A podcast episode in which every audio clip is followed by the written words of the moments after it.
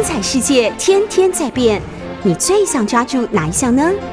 跟着我们不出门也能探索天下事，欢迎收听《世界一把抓》。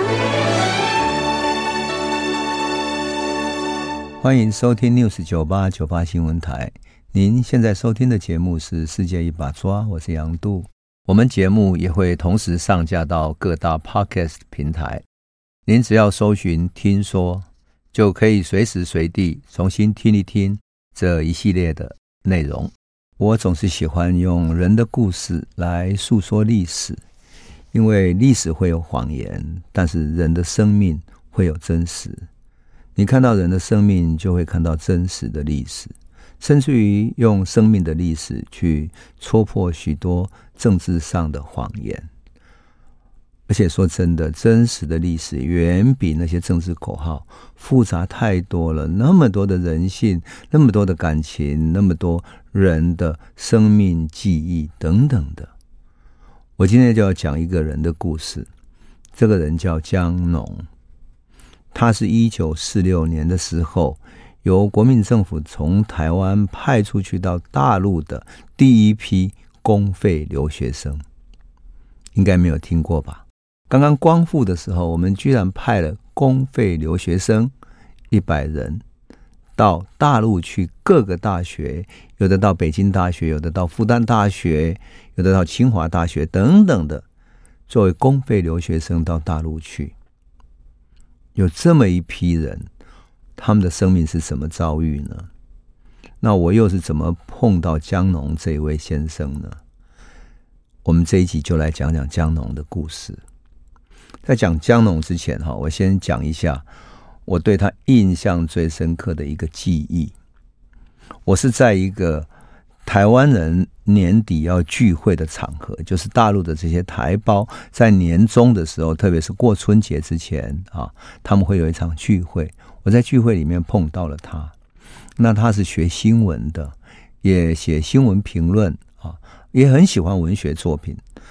他跟驻日本的传记文学作家，还有历史小说作家陈顺成是非常要好的朋友啊，所以呢，他也喜欢文学，我们两个就互相谈得很好，就认识了。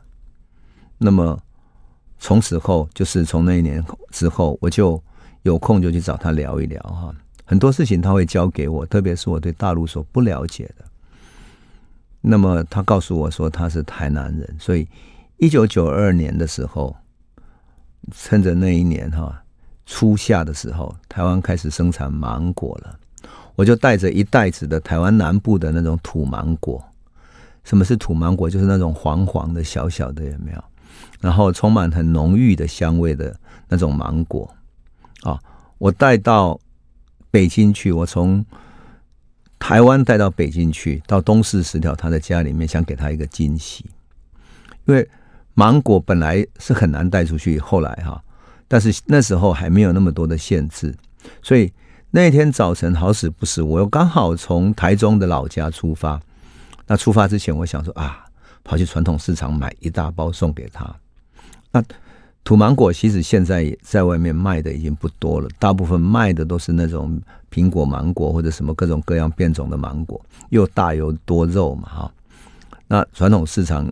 里面已经很少土芒果了，可只有中南部，就是有一些在地的老饕还会坚持这种带点酸味啊，带点劲道的那种香浓味美这种芒果。可这种芒果没什么果肉，说真的，它只能够含在嘴里面慢慢享受那个味道嘛。那好，我想说，这个江农曾经告诉过我，他那么喜欢吃芒果，他以前小时候住在台南玉井。我们都知道玉井是生产芒果的地方哈，那他从小住在三合院里面，三合院旁边种满了芒果树。他曾经说，小时候常常爬在树上吃芒果，吃啊吃啊，吃到太多了之后，哎，身体流出来的汗都会黄澄澄的芒果味。我说老天，那你到底是吃了都没有吃饭都吃芒果吗？可是几十年呢，他从一九四六年到大陆去当学生之后，几十年来也就没有回到台湾家乡的这个江农，他一定很想念家乡的味道。所以我想，我就带这种土芒果，最早的土芒果，它童年的记忆的味道去，我就买了两斤带上飞机了嘛。那时候我的行李里面，说真的啊，不时传出来那种果香，可是因为没有，当时还没有禁止，所以就很顺利过关了。我又很怕水果放在我的那个行李箱里面，很快就熟掉了，所以我一下飞机就直接去到他家去了。他家的电梯在十四楼嘛。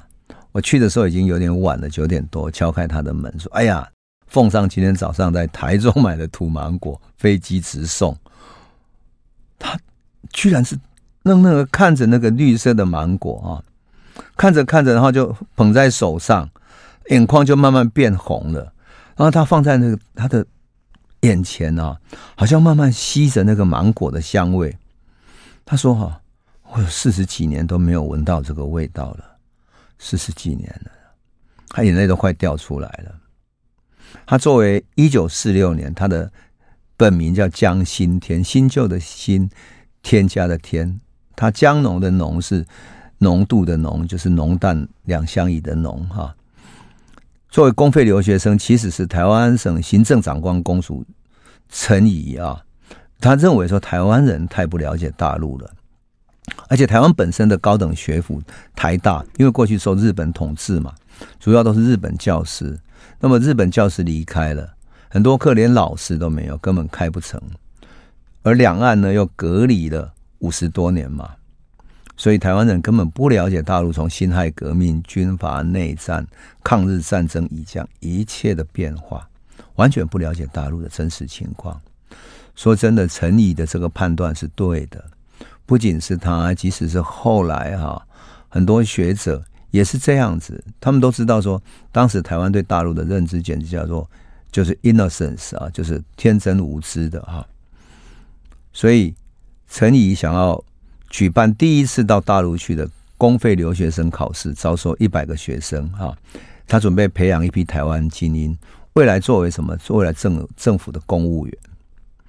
而当时北京啊、清华、复旦等等的都是很知名的学府嘛，所以对台湾学生来讲，就跟以前可以到日本去念早稻田大学、念东京大学是一样的啊，所以他们就很愿意去念。大家参加考试的人还真不少哈，而且为了表示慎重，我公费生行前还办了培训跟讲习。现在留下的那个老的照片里面，我看到一张老照片是。他们一群一百个学生哈，在哪里你受训？你知道吗？在现在阳明山的国际旅馆。阳明山国际旅馆是一个很老的旅馆。据说哈，在日本统治后期，开始打这种太平洋战争之后，培养了神风特工队。那神风特工队要出去之前，这个国际旅馆。也曾经是他们休息的地方，他们招待他们到国际旅馆洗阳明山的温泉，叫艺妓陪他们喝酒吃饭，陪他们上床，让他们享受一夜之后，隔天坐飞机去，成为神风特工队，一去再也不回了。这是曾经关于国际旅馆传说的故事。当然，这一批留学生也曾经到国际旅馆来这里受训啊，来这里受训，然后住在这里。培训之后再出去，这个有一个历史背景，我们或许可以趁这个机会讲一下。因为日本时代，日本设立了很多的专门学校，比如说台台北是有一个医学学校嘛，哈，培养了后来许多医生；还有经济专门学校，后来变成台北商专，哈，还有台中农林专专科，台中农专，就是后来变成中心大学；还有台南工专，就是日据时期的台南工业专门学校。后来变成成功大学，当然还有一个唯一的总督府的台北高等学校叫台北帝国大学。那台北帝国大学后来就是变成台大嘛，哈，后来的台大。可是呢，这几个学校哈，最主要的都是农业、林业、医学、工业，其实都是技术性的，都没有跟文化、历史、法律、政治等等没有这些知识。日本人要尽量避免台湾培养出有进步思想的知识分子，否则的话会给殖民政府带来困扰。所以呢，台湾人能够受到高等教育的机会其实微乎其微哈。那么，即使抗战胜利以后，国民政府接收台湾，这种情况也很难改善。为什么？因为本省能够教育的人才不足。日本人一撤走之后，每个学校马上出现真空状态嘛。这种真空状态呢，帝国大学后来改制为台湾大学，它也师资缺乏，因为没有人能够教。绝大部分以前都是日籍的教师哈。那这些日籍教师为什么呢？因为过去帝国大学主要吸收的都是日本人为主，通过这样的一种所谓的呃歧视性的教育政策，让台湾人很难进入台北帝国大学，那让台湾人跟日本人之间拉开距离，所以他绝绝大部分吸收的都是日本学生，那老师当然是日籍的老师，那怎么办呢？因为师资严重缺乏嘛，所以。台湾大学就变成留任一些日籍的教师，或者透过外交管道聘请一些旅居在日本的台湾籍的教授，赶快回来台湾任教，这样才能够勉强重新开课。那像许多大二以上的专业课程还开不了，为什么？因为找不到老师了，找不到专业的这些有专业的日籍教师都走了。我特别要讲这一段，是因为我们很容易把什么把。台湾光复的许多事情简化为说本省外省了，好像事情那么简单。但其实光复的时期，很多接收的工作是非常复杂的。即使像台大一个教育机构里面的这种接收，都这么复杂。你要找到老师，然后补充学生，因为很多日本学生都走了。而我们都知道，台北帝国大学主要是日本学生，日本学生走了，剩下的是台湾学生。所以我们就说哈，这就是一个问题的所在。而当时陈仪为什么会这么想呢？因为一九四六年的时候，国民政府在全中国各地每一个省啊，都办什么？举办公费跟自费的留学考试。事实上，我要特别讲的是，因为中国一直有一个派公费生出去留学的一个传统，即使在军阀时期，像呃那些大陆各省份的军阀哈，也会派他们的公费生出去念书。像比如说于大为、陈寅恪，我们现在所知道的很多大学者，乃至于李国鼎，都曾经领过国民政府时期的公费，然后到英国、到德国、到美国各地去留学。那这些派出去的公费生，后来学完了之后回国，真的是有贡献。因此，我觉得这种公费留学生的制度，其实对整个中国走向现代化的过程是有贡献的哈。好，回到一九四六年。那时候国民政府还是要因为战争结束了，所以要继续实施这样公费留学考试的制度，让年轻的知识分子找到新的出路，可以未来回来奉献给国家嘛。那每个省都有一些学生出去，可是当时就漏掉台湾，因为台湾太偏了，也没有人想到这个地方。那台湾行政长官公署陈仪就觉得说，现在如果要参加留学的考试也来不及嘛，而且。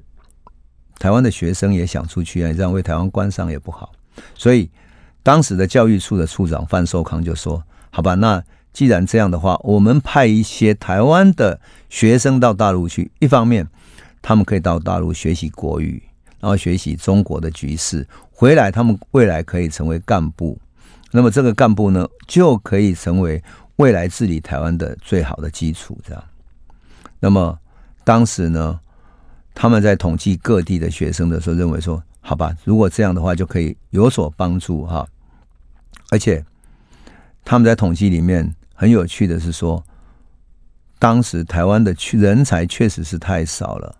在陈仪的公费生政策通过的时候呢，在一九四六年嘛哈，所以一九四六年这些一百个公费生在国际旅馆那里附近受训完之后，就出去到大陆。可是公费生到大陆以后，大陆就发生各种事件了，因为北平一九四六年十一月的时候，北平就发生了震惊中外的沈从事件。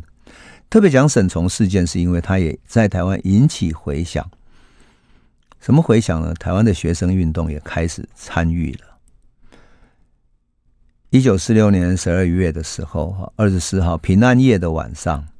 北京大学先修班有一个女学生在沈从，她在东长安街平安戏院附近看完了电影，在回家的途中，被美国海军陆战队的武长叫皮尔逊的，跟另外一个下士叫普利查德在东单附近性侵了，就是性侵他。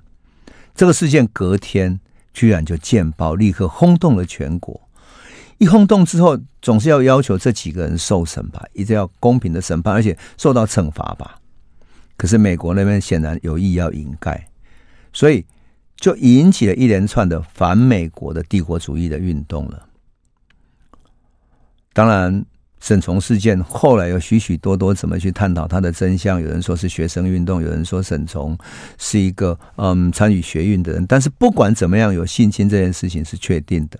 在一九四六年的冬天，沈从案子造成非常大的反美效应，在全中国各个大城市，南京、上海、北京、武汉、重庆等等，老百姓跟学生都上街游行，抗议美国帝国主义侵略中国，抗议国民政府跟美国人联手欺负中国的女学生，而且呢，不止沈从事件，美军驻扎在中国的几个地方，哈。都传出美军士兵去殴打中国人，却没有判罪的这种案例，等于是又火上加油。各个地方的报纸又传出来，这样。台北当然也办了这种游行，台北的学生就办起了游行。我看过的一张照片，就是台北所举办的。啊，这张照片里面呢，有一个脸长长的、有一点厚道的人，哈，厚道就是那个下巴长一点的。厚道厚道的大脸的，长得高高壮壮的人站在那个前面。后来这张照片被流传出来说，好，那个人就是李登辉。李登辉参加了沈从事件的游行，当时是作为学生运动其中的一个领袖，叫吴克泰回忆说，为了组织学生来参加游行啊，他找了李登辉一起参加了海报啦，参加各地找学生等等。李登辉当时从日本回来，也在台大念书。他身材很高大，所以参与了举布条的这样的一个行动。那公费生所在的大学呢？啊，特别是到大陆去的，也有很多台湾的学生投入了这个运动。那台湾学生在日据时期没有见过这么大规模的学生运动场面，对不对？一下子就冲击了他们本来对国民政府的认同。他们也终于看到了，原来在大陆啊，国民政府是这样的一种形象，而不再是在台湾所认同的那样的形象。事实上，在对台湾人来讲，那个是内心很大的冲击。最大冲击是因为日本人统治下，没有人会在墙壁上写着“你要支持政府，拥戴政府”。日本人统治下，你拥戴政府是一件理所当然的事情。你是为什么还要在墙壁上写上标语呢？这他们是第一个困惑。随后，他们终于知道说，很多人不支持国民政府了，然后开始起来抗争了。所以，就因为这样子，他们认知到了这些公费生认知到了，在国共内战的情况底下，大陆越来越糟糕了。那公费生参加的学生运动的人多了之后呢，也参加了其他的运动。最大的悲剧是哈，一九四六年的时候哈，有一个台南下营的公费生叫陈如峰的哈。他参加了反饥饿、反内战、反反迫害的学生运动。那么，这一年六月一日，就是一九四七年二二八事件之后六月一日的凌晨的时候，国民政府镇压了武汉大学的学生运动，逮捕武汉大学的左翼的师生。哈，他们出动了上千名的军警，包围武汉大学，然后甚至于不止强行逮捕学生，而且呢。对那些学生逃到屋顶上、跑到其他地方去的加以殴打，甚至于开枪，最后死掉了好几个人，其中有三个人死亡。死亡者之中，就是有一个陈如风这一个公费留学生。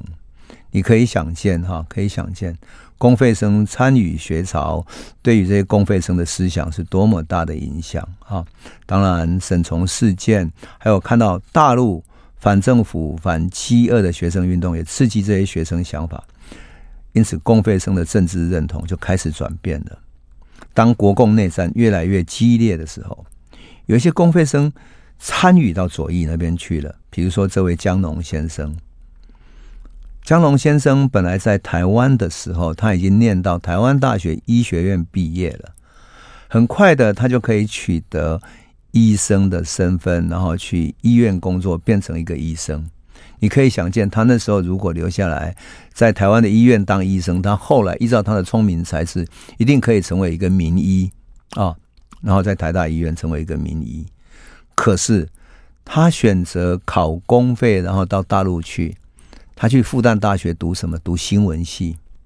他觉得从事新闻、从事鼓舞人心的工作，从事新闻的影响人的文学工作，影响人的灵魂，才是真正的生命的志业，而不仅仅是当医生去救一个人的身体而已。所以江农后来跟我讲说，他受到鲁迅很大的影响。鲁迅也是因为在日本看到了日本人放映的纪录片，那些中国人啊。盲盲目目的看着清廷逮捕了革命的志士，然后把他们枪决；而在路边看着革命志士被枪决的每一个中国老百姓，脸上是那么麻木、那么无知，然后一点悲痛的感觉都没有。他觉得，如果我做一个医生帮人们治病，而他们只是这样麻木的活着，一个没有灵魂的活着。有什么用呢？你救了这些人，还不如不救。他们活着跟死人是没有两样的。这个就是江农后来选择了去考上复旦新闻系的原因啊。事实上，江农一开始毕业的时候，还曾经在学校当助教呢。可是，当然在那个年代里面，哈。他在台湾的大学里面还读到了一些日本统治下的非常重要的一个份资料，就是《满洲国报告》。事实上，《满洲国报告》是日本人内部所写的，哈，在流通的，只有在大学之间流通的这样的一种报告的文书。他读到那个报告之后，开始了解到大陆还有许多新的情势、新的可能，因此他学习鲁迅，弃医从文。就这样子，他作为公费生，然后到大陆去，而且他。当上了公费生里面同学会的会长，啊，这就是一个江农在离开台湾之前所进行的他的种种变化。但他到大陆之后会有什么变化呢？哈，我们先休息一下，回头再来说。欢迎回到九八新闻台，世界一把抓，我是杨度。一九四七年五月的时候，哈，我们谈到的这一位江农先生啊，他已经在大陆读书，可是。五月，也就是二二八之后，他利用返台的机会，他知道台湾人开始反对国民政府了，所以他组织同学在台湾巡回演讲，介绍大陆的情况，而且大陆的一些学生运动的情况，甚至于他跟同学还唱了《黄河大合唱》啊，《团结就是力量》等等，为二二八之后很沉闷的台湾学生运动注入了一些活力。可是，当然，他很快就回到大陆去，继续他的公费留学生的生涯，哈，把他的学业结束了。过不久，他受到左翼运动的影响，加入了中共，变成了地下党，哈。一九四九年以后，他自然就留在大陆，甚至于他成为对台工作的很重要的干部。一九五零年代。毛泽东想要发动对台湾的攻势的时候，曾经成立成立了华南局，他有一度加入了这样的一个工作啊。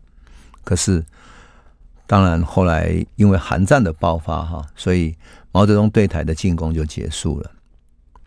后来江农成为留在大陆的台胞里面，因为他学的是新闻跟宣传，所以进入了中宣部，中共中央宣传部负责对台宣传的工作。他有意思的是，在文革的时期，他受到很多很多的折磨。什么折磨呢？因为他变成了在日据时期里面受过日本教育的大学生，所以有可能是日本的特务，那也有可能是台湾特务。因此，文革里面受到许多折磨，还曾经在监狱里面单独被监禁了两年。我访问他的时候，他说。其实文革不可怕，最可怕的是单独监禁，因为你一个人关在一个空间里面，久了，你只是面对自己一个人，永远的只是自己一个人。那你，你最后会怀疑自己是不是存在在这个世界上？你所看见的这些空间，你所看出去的这个牢狱的栅栏，你所收到的这些食物等等，这是真实的吗？一个人对自己最深的怀疑，就是对自己的存不存在开始怀疑起来。那种孤独，那种折磨，是什么都都更可怕的，最难承受的。因此，他说他能够把那个撑过去，才是最难的。撑过去之后，他再也不怕孤独了。说真的，他跟我讲的时候，我是我自认为说我自己一个人常常到处流浪，然后到处采访，好像也不怕孤独。可是当他跟我讲的时候，我觉得那种孤独真是难以承受的哈。当然，我遇见他的时候已经到了一九九零年代初嘛。我们我说过，我们是因为对新闻跟文学的爱好，就变成好朋友。那事实上，中国大陆是很复杂的。中国大陆的体制、政治制度，每一个政治机构所能够做到的事情，乃至于他的人脉啊，都是很复杂的。那中国大陆的社会现象、政治制度、经济问题，其实它有一个变迁的历程。所以跟他请教哈，我常常在他家一聊就聊到半夜。那他们家住的那个是中共中央宣传部所建的一个大楼。那大楼里面呢，电梯到了晚上十一点就关了嘛，所以我常常从他家的十四楼 从楼梯走下来，然后走回一个人。那时候一九九零年代嘛，北京也很少计程车，所以我就常走长很长很长的夜路回到旅馆。我有时候就会在想，那个时候台湾人在大陆是什么感觉呢？在一九九六年的时候，我曾经问他说：“文革快要三十年了，那我能不能来做一个？”三十年的回顾，谈台湾人在文革的遭遇。在文革的遭遇里面，我曾经听过哈，谢雪红曾经密告其他人，其他人也密告了谢雪红，很多人互相密告，甚至于互相批判、互相揭发，然后最后殴打。当然，我也听过谢雪红曾经密告了别人，而那个人觉得冤枉，所以后来逮到机会啊。就对谢雪红进行报复，报复的时候甚至于殴打他，拉他的头发，这样殴打他。那些人与人之间的故事，我说我能不能来做一个台湾人在文革时期的遭遇，在文革三十年的时候来做。他想了很久，他跟我说：“你让我来想一想好了。”过了一个礼拜之后，我去问他，他给我的回答居然是什么？他说：“你还是不要做好了。”因为文革的时期，政治的压力太大了，我们不得不互相出卖。那个时候，政治迫害底下，有一些呢，我们会讲的过头的话。你明明知道你的朋友讲的过头的话，甚至于你跟你朋友只是平常讲的很寻常的话，可是要互相揭发的时候，他把它拿出来说事，于是你就被修理，或者被等于像被密告一样的，然后被抓出去批斗。他说这些事情哈，说真的，当时大家都是不得已，然后或者讲过头，或者没有过头，或者你的动作、你的语言，会因为别人说了你一句话，你心里面怀恨去报复，而讲出更过头的话。他说，如果你阿杜啊，你如果让我们一个一个重新这样去回忆，点点滴滴回忆的话，我们大家以后都没有办法相处了。他说，你还是不要把这个伤疤再揭出来好了。所以我就等于因此放弃了我对于文革那段历史的重塑。可是我后来每每看到，当然有人写谢雪红传的时候，把他文革的遭遇写得非常是悲惨，或者是被仿佛他是一个被迫害者啊。但事实上，在这个过程中，他也迫害了别人，也陷害了别人。那是一个没有办法，谁也都无法幸免的一个时代。这就是江农给我的。很深刻的一个课题哈，所教给我的一个教训。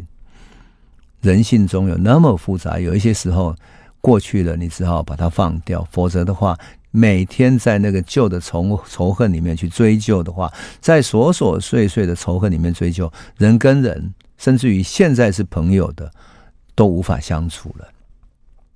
可惜的就是说，江龙一直没有回，没有能够回到台湾探亲，因为他找不到一九四六年。公费生的一些资料，当然后来台湾有一些人去找出当年的旧报纸，然后把名单查出来了。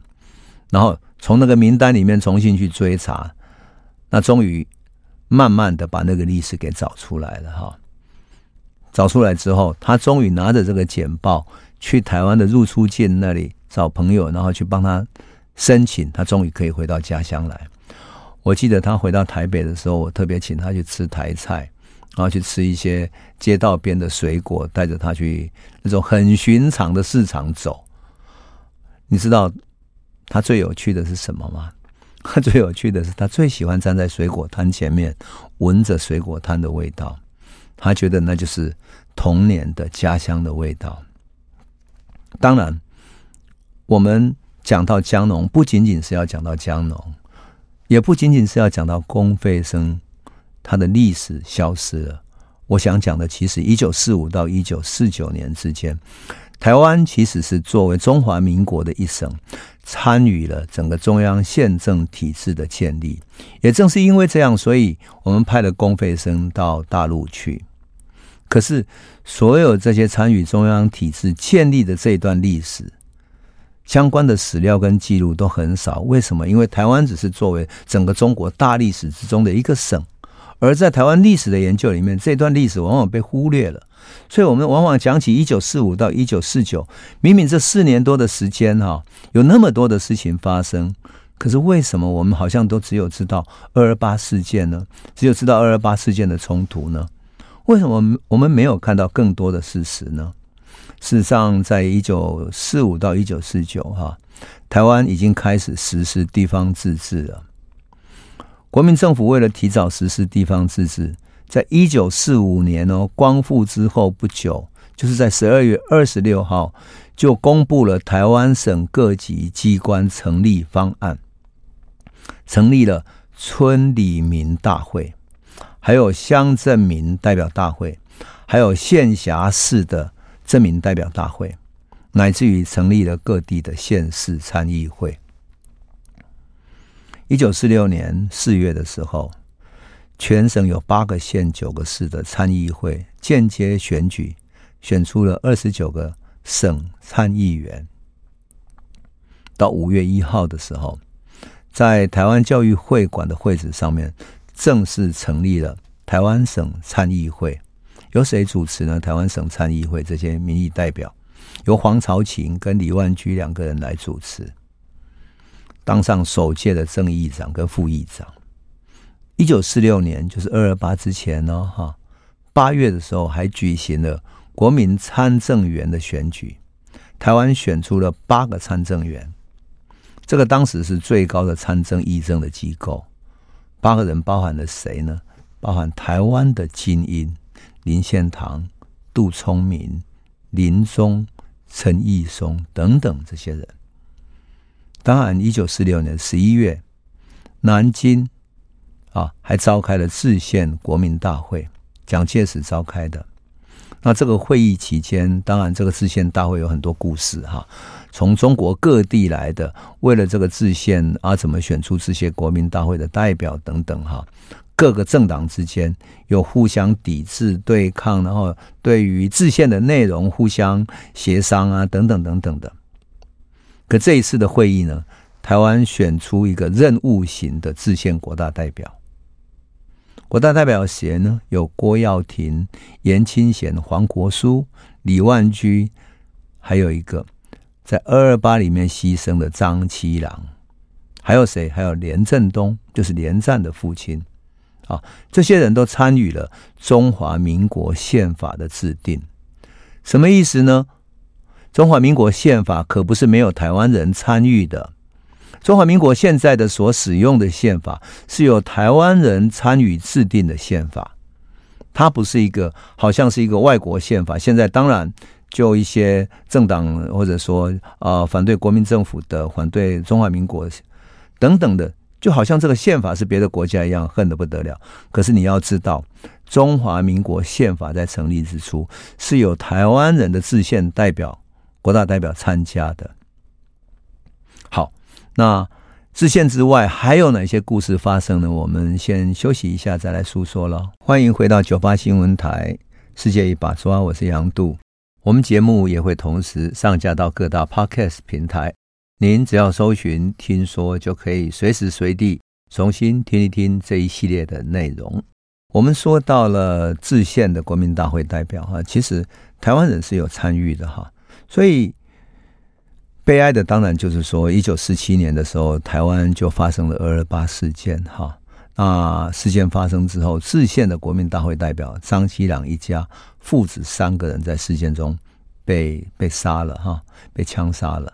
那么枪杀的，当然中间涉及到他在政治上在地派系的一些恩怨，去密告了他，去陷害了他哈，那已经是另外一个故事哈。那我先说一下，就是陈毅松曾经在他的回忆录里面记载说，为了二二八事件，一九四七年五月，国民参政员去南京开会的时候，他们要趁这个机会去面见蒋介石，告诉他台湾发生的事情。那陈毅松这已经是第三次啊，面见蒋介石了。陈毅松在回忆录里面说，他第一次看到蒋介石是一九四六年九月的时候，他参加邱念台组织的台湾光复致敬团，也就是一九四六年九月，台湾组织的这个团，这个团的成员包括了林献堂，还有他的秘书叶荣钟，来自于台湾各地的士绅，有十五个人。他们到大陆之后，去游览了西安，然后特别去祭黄帝陵，而且还拜访了以治军严谨而受到社会各界敬重的胡宗南将军。然后他们才回到江南，去上海啊、苏州啦、这些园林观光。最后到了南京，九月三十号觐见蒋介石，然后由林献堂代表哈、啊。自赠什么？自证国族干城这样的一个大的匾额，还有多少？还有五千万元。五千万元当时已经是很多的钱了。那么参与了建国的一个经费。那第二次是一九四六年十月二十五号这一天呢，蒋介石飞到台湾来参加台湾光复一周年的纪念。一九四六年光复一周年嘛，哈，他也许是为了了解台湾民情嘛，他。蒋介石单独约见了一些台湾精英，好，那陈毅松当时刚刚当选国民参政员，所以也被邀请了。他就报告说：“哎呀，台湾的物价飞涨，哈，涨了十倍了，这样实在是不行，政府要想想办法，台湾的经济会崩溃啊，等等。”他还记得说，蒋介石一直频频点头，好好好，然后就交代下面的人要小心这样。当然，这一次就是一九四七年这一次，已经二二八之后了。他要跟蒋介石讲的就是说，在二二八的真相跟台湾人的心声，所以陈毅中跟蒋介石说，中央要停止抓人跟杀人，那些受冤枉的人是没有罪的你，要赶快放出来。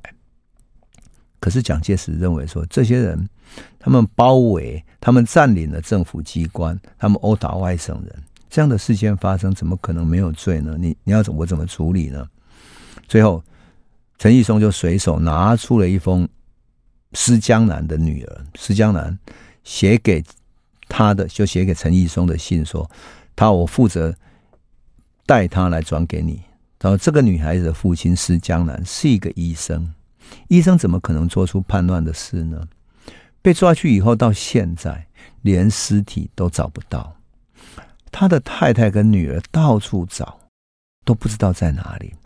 请委员长，你要帮我们想想办法吧。蒋介石。拿到这个信，终于很沉重的说：“好的，好的。”然后交代旁边的人说：“赶快办。”这样。当然，同行的参政员里面还有一个叫吴鸿生的人。吴鸿生是谁呢？是吴伯雄的伯伯，就是他爸爸的兄弟哈。这吴鸿生，他的弟弟叫吴鸿起，吴鸿起也是吴伯雄的伯伯。吴鸿起在二二八事件里面也失踪了，他写了陈情书，也一并交给蒋介石。当然。后来，施江南的太太收到台湾警备总司令部发给他的公文，说没有逮捕施江南，就这样子就结束了。好，我要讲的当然是说，这几年之内，一九四五到一九四九年之间，有许许多多的事情发生。一九四七年十一月二十一号到二十三号，举办了第一届的国民大会代表选举。啊，全中国要选出二九六一席，那台湾有谁呢？有。吴三连、余登发、连振东、杨金虎等等的台籍精英当选，选出了十九名。这是第一届国大代表。一九四七年十二月的时候，第一届中华民国监察委员选举，那么应选是二百二十三席，最后实际选出一百八十席。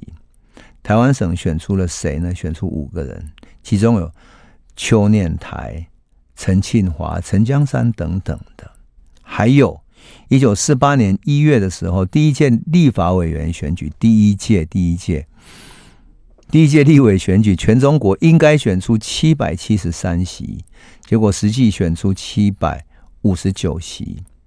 台湾选出了谁呢？选出了刘明朝。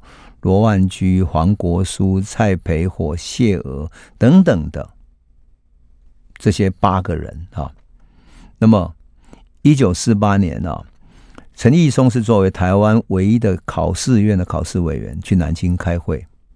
那么他还记得，当时台湾在全国性的民意代表已经有不少人了，都到南京去开会。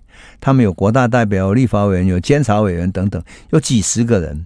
所以呢，在南京也要有住的地方啊。台湾银行就帮他们在南京租下了一栋房子。那房子里面有几层楼哈，空间还不小，可以在那边吃饭啊，一起生活，有人照顾他们，而且有专门的人在那里做服务，让台湾代表住在住在这里。你可以想见，就是说这一段时间台湾开始地方自治的时候。地方自治萌芽的时候，这些政治人物已经到南京去租了一栋房子，而且参与了南京的整个国民政府的政治的运作了。因此，我们讲台湾历史的时候，不应该遗忘了这段历史，因为这是跟台湾历史相关的，而且很具体的参与到整个全中国历史里面的。这个也就是说，历史。重新去看待的时候，你会看见它真实的连接，而不是脱钩的。当然，现在很多写台湾史的，特别是呃台湾史的一些独派的学者，总是把这一段略过不看，说哎，好像这一段都不存在一样。事实上，台湾已经参与到整个中国大历史里面去了。当然，历史也没有给台湾留下很多时间，因为内战开始打了嘛。那内战的风暴呢，已经卷到台湾来，所以台湾的很多资源，包括米粮、糖啊等等，大量被征调过去了，然后造成经济危机、通货膨胀，民生非常的困苦啊。当然，国民政府也曾经在台湾来征兵，可是他不敢直接喊要征兵，他讲什么？他讲用带你们去学习中文。骗了很多人去报名，结果报名进去之后，才被才发现被编入了部队，然后派派到大陆去打仗。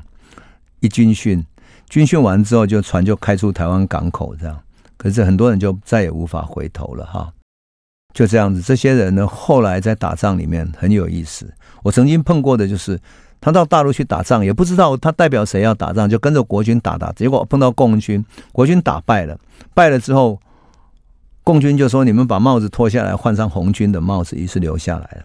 到最后，红军又打败了国民国民党的时候，国民政府最后呢，他就变成红军里面的建国的，一开始就建国的将士了。这样很有意思。我就看到，特别在大陆采访到这些台湾人的时候，你好像看到历史对一个人的命运是如此的曲折啊！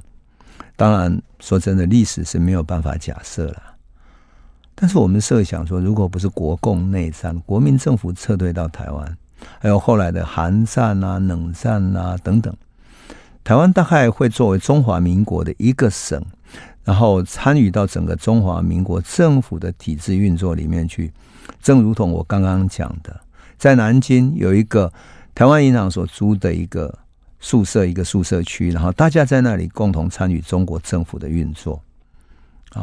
那么。这段参与运作的历史却常常被忽略过了。